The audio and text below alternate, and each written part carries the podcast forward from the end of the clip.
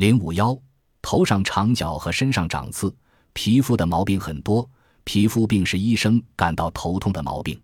人能在头上长角，在身上长刺，更是医学界至今仍未弄清缘由的奇事。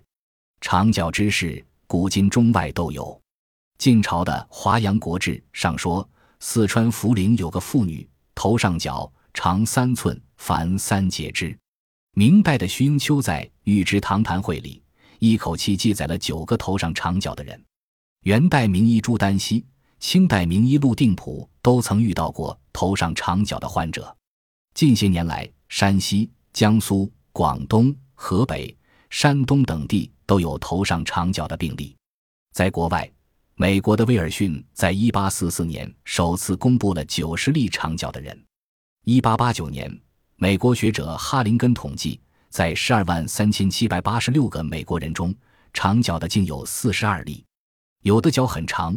一位黑人妇女的脚长十八厘米，我国解放前东北一男子的脚长二十六厘米，国外更有脚长三十多厘米的人。长脚的大多是古稀老人，也有从三岁起就开始长脚的，但由于多数是老人才有，因而被认为示众受诏。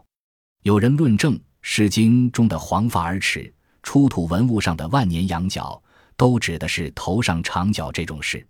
角不一定长在头上，也可长在面上和身上。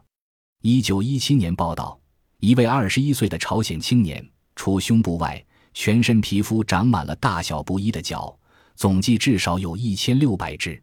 医生认为，人体长角是一种皮肤高度角化症，但为什么有些人的皮肤会高度角化呢？原因仍不清楚。